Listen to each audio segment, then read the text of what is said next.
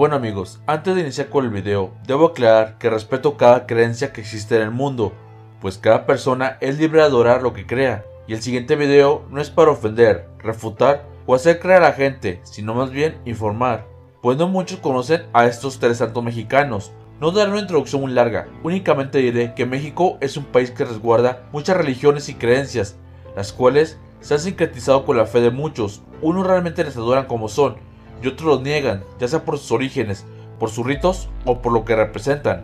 Antes de iniciar, debo agradecer a mi amigo Animal Inframundo por ayudarme a realizar este video. Les invito a que vayan a su canal si se atreven y se suscriban, pues es realmente aterrador. Ahora sí, sin más rodeos, estos son tres santos mexicanos más controversiales.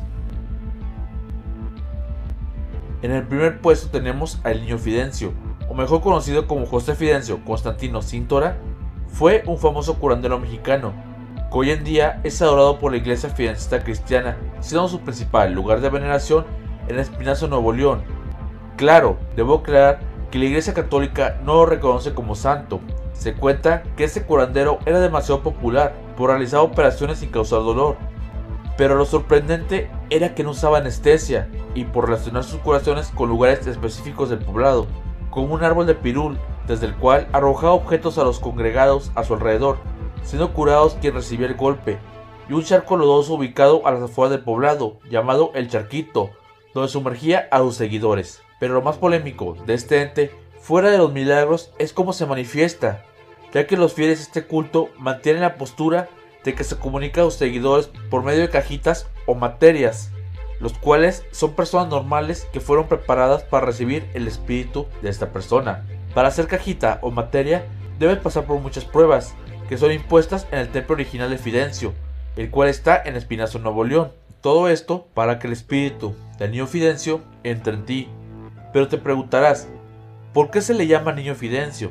Bueno, se le conoce así, pues jamás se desarrolló sexualmente, la voz jamás le cambió y siempre fue lampiño. Otros dicen que era porque tenía alma de niño o por su inocencia. Debo señalar que si visitas Espinazo el 19 de marzo verás una gran fiesta llena de los fieles, los cuales podrás observar en su gran mayoría que están cumpliendo mandas que han hecho a este personaje por los milagros que les hizo. Bueno, yo sé que se preguntarán el por qué no abarcamos la historia de este ente, pues la verdad es que es muy interesante y demasiado extensa, pues debemos ver desde el cómo curaba hasta su muerte, el cual es material de otro video. Por el momento únicamente abarcamos el quién es.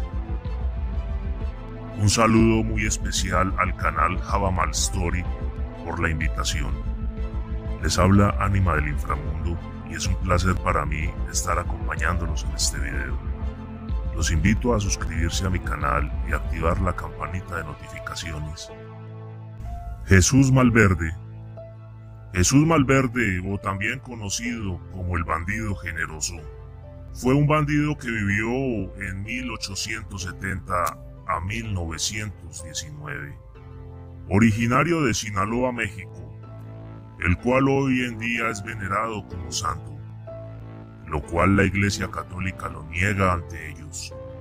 Su culto va más allá de Sinaloa, pues abarca gran parte de México, donde se le han levantado varias capillas. Te preguntarás por qué es venerado siendo un criminal. Bueno, pues era como un Robin Hood, pues lo que robaba lo daba entre su gente como su frase que repetía, la cual decía, ayudaré a mi gente en nombre de Dios. La vida de este hombre está llena de diferentes versiones. No abarcaremos su historia, eso es para otro video. Ahora narraremos lo que le llevó a Santo. Como todo bandido, este se enfrentó a las fuerzas de la ley, donde una bala le hirió provocándole una gangrena. Al saber que no sobreviviría, le pidió a un amigo que le entregara y cobrara la recompensa para repartirla entre los pobres. Hay dos versiones de su ejecución. La primera, que fue colgado y la segunda decapitado. Pero sin importar cuál leas, lo que coinciden es que el gobierno dictaminó que estaba prohibido darle sepultura, por lo que los habitantes empezaron a arrojarle piedras al cadáver pues no quebrantaban la ley, ya que ésta prohibía enterrar, no apedrear. Por lo que el cuerpo fue cubierto de rocas creando una tumba donde tiempo después la gente ha ido a rezarle para pedirle, desde algo tan simple como encontrar trabajo hasta la cura de enfermedades terminales. La tumba de este ente, como la iglesia le conoce, ya que jamás le han canonizado, se movió del sitio donde estaba a una capilla en la ciudad de Culiacán, donde los fieles le buscan. Ahora, ¿qué es lo polémico que encontramos en esta figura religiosa? Bueno amigo, pues ahora te digo que de los milagros que ya te conté, hay otros que te dejan estupefacto. Pues aunque a otros santos todo mundo les pide cosas ya mencionadas, a este, los capos de la droga se encomiendan para que su mercancía pase fronteras o su protección. Agradezco a Java Malstory por la invitación a su canal. Felices sueños, si es que pueden. Ahora toca a una de las figuras más controversiales, pues muchos la veneran, pero otros la repudian, ya que se puede decir que estás a su favor o en su contra, no puede estar en un punto medio, por todo lo que representa esta imagen. Se puede decir que el culto a la muerte en México viene desde el pueblo mexica, por su oración a Mictlantecuhtli, llegando a nuestros días por medio de la sincretización española, pues se cuenta que la adoración a este ente lleva siglos, como ya lo mencioné, pero siempre fue de manera oculta, por el temor a ser tachados de satánicos, pues en los años 60, en Catemanco, Veracruz, un poblador encontró en las tablas de su choza la figura de la muerte en ella, por lo que corrió a ver al cura local para pedirle que la canonizara. Obviamente se negó a hacerlo, y lo tachó de rito satánico. A este santo usualmente le venera la gente que pone en riesgo su vida a diario, los cuales le representan de manera masculina o femenina, vistiendo vestimentas tenebrosas cuando es masculino, pero cuando es femenina usa una túnica de satín y una corona de oro, siempre cargando su guadaña en ambas versiones.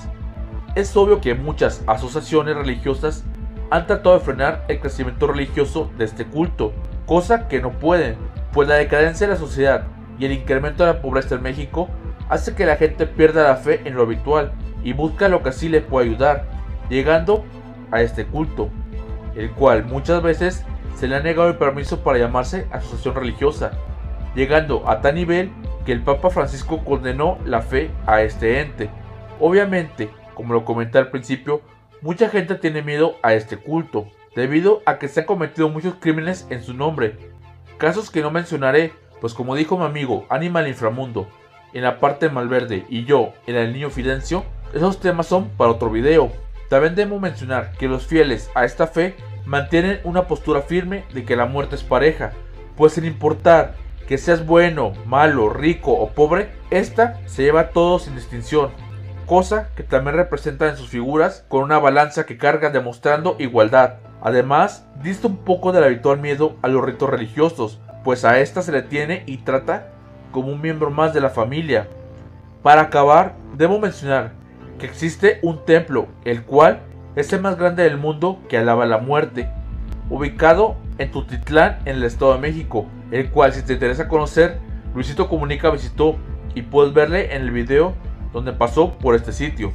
Bueno amigos, espero este video les gustara. Reitero que este solo fue para dar a conocer a estas tres figuras religiosas que pueden ser demasiado controversiales, dependiendo a quien le preguntes. También agradezco a mi amigo Animal Inframundo por ayudarme a narrar la parte de Jesús Malverde. Antes de irme les invito a que se suscriban, compartan y den me gusta a este video, activen las notificaciones y que vayan al canal de Animal Inframundo y se suscriban. Como les repito, su contenido es realmente aterrador. Ahora sí, sin más que decir, se despide su amigo Abraham. Hasta luego.